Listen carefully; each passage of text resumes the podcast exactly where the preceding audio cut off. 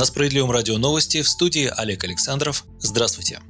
Режим самоизоляции в российских регионах продлится столько, сколько того потребует развитие ситуации с коронавирусом. Такого мнения придерживается председатель Совета Федерации Валентина Матвиенко. А экономисты считают, во сколько уже сейчас обойдется казне преодоление последствий пандемии и падения курса рубля. Их прогноз – общий ущерб от пандемии может составить почти 18 триллионов рублей. Сильнее всего от кризиса пострадают сфера услуг, гостиницы и общепит. Меньше всего он затронет производство продуктов питания, сельское, рыбное и лесное хозяйство. Потенциально невостребованными на рынке труда могут оказаться до 15,5 миллионов человек. Такие оценки приводятся в макроэкономическом обзоре Национального рейтингового агентства, с которым которым ознакомились «Известия». В своем обновленном прогнозе агентство ориентируется на базовый сценарий, предполагающий падение ВВП и реальных зарплат примерно на 3% и повышение курса доллара до 85-90 рублей.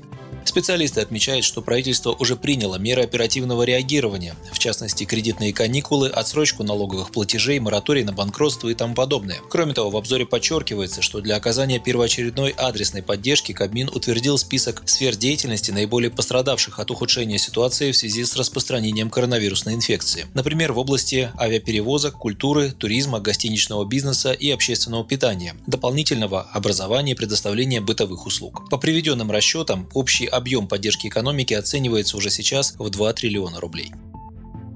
Роструд получает жалобы о нарушениях трудового законодательства от работников организаций, для которых установлены нерабочие дни в связи с пандемией коронавируса. В основном это сообщения о принуждении сотрудников к подаче заявлений на отпуск без сохранения заработной платы и об увольнении по соглашению сторон. Об этом сообщили ТАСС в пресс-службе ведомства предоставить клиентам микрофинансовых организаций кредитные каникулы и запретить деятельность коллекторских агентств на время эпидемии коронавируса как минимум до конца года предложил 16 апреля председатель партии «Справедливая Россия», руководитель фракции СР в Госдуме Сергей Миронов. Такая инициатива стала результатом общения по онлайн-видеосвязи руководителя думской фракции с председателями региональных отделений СР сразу нескольких регионов. Предложение будет направлено в правительство России и вынесено на рассмотрение депутатов Госдумы. По словам председателя СР, эксперты уже предрекают предполагают более активную передачу так называемых плохих долгов коллекторам. В ближайшее время часть заемщиков получит рассрочку по платежам. Это значит, что доходы ростовщиков упадут и они отыграются на остальных. У заемщиков микрофинансовых организаций ситуация еще хуже. Про них власть вообще забыла, считает Сергей Миронов. По данным Минэкономики России, по итогам 2019 года долги населения только по потребительским кредитам выросли до 1,7 триллиона рублей. В ходе кризиса, вызванного пандемией коронавируса, по оценке международной консалтинговой компании McKinsey,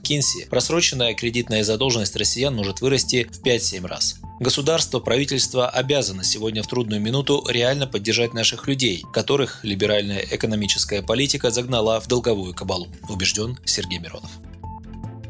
Кстати, управляющим компаниям и ТСЖ уже в этом году могут запретить заключать договоры с коллекторами на выбивание долгов граждан. Соответствующий законопроект будет рассмотрен в мае. Его готовы поддержать профильный комитет Госдумы по жилищной политике и ЖКХ, все фракции, а также Совет Федерации, где считает документ еще одной мерой поддержки населения в условиях COVID-19. Ранее мы приняли закон, который запрещает напрямую передавать долги по ЖКХ коллекторам, но некоторые управляющие компании нашли в нем лазейку, которая стала заключение агентских договоров. Они позволяют обойти установленный запрет, пояснила глава профильного комитета Госдумы по жилищной политике и ЖКХ, депутат «Справедливой России» Галина Хованская. Новый документ устанавливает прямой запрет на заключение договоров, направленных на возврат просроченной задолженности за жилищно-коммунальные услуги или наделение коллекторов соответствующими полномочиями через доверенность. Также в законопроекте предлагается закрепить норму, по которой в случае появления в доме новой управляющей компании и изменения договора с собственниками, владельцам жилья будут гарантированы все ранее установленные права. Траты на ЖКХ составляют значительную часть в бюджете граждан, а доходы в условиях пандемии COVID-19 сократились. Было бы неправильно отправлять таким людям коллекторов, поэтому мы проголосуем «за»,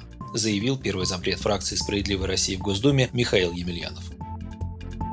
Напомню, что за последние сутки, по данным Оперштаба на 16 апреля, заболели 3448 человек. Всего зарегистрировано 27 938 случаев заболевания COVID-19 в России. 232 человека умерло. Вы слушали новости. Оставайтесь дома и будьте здоровы.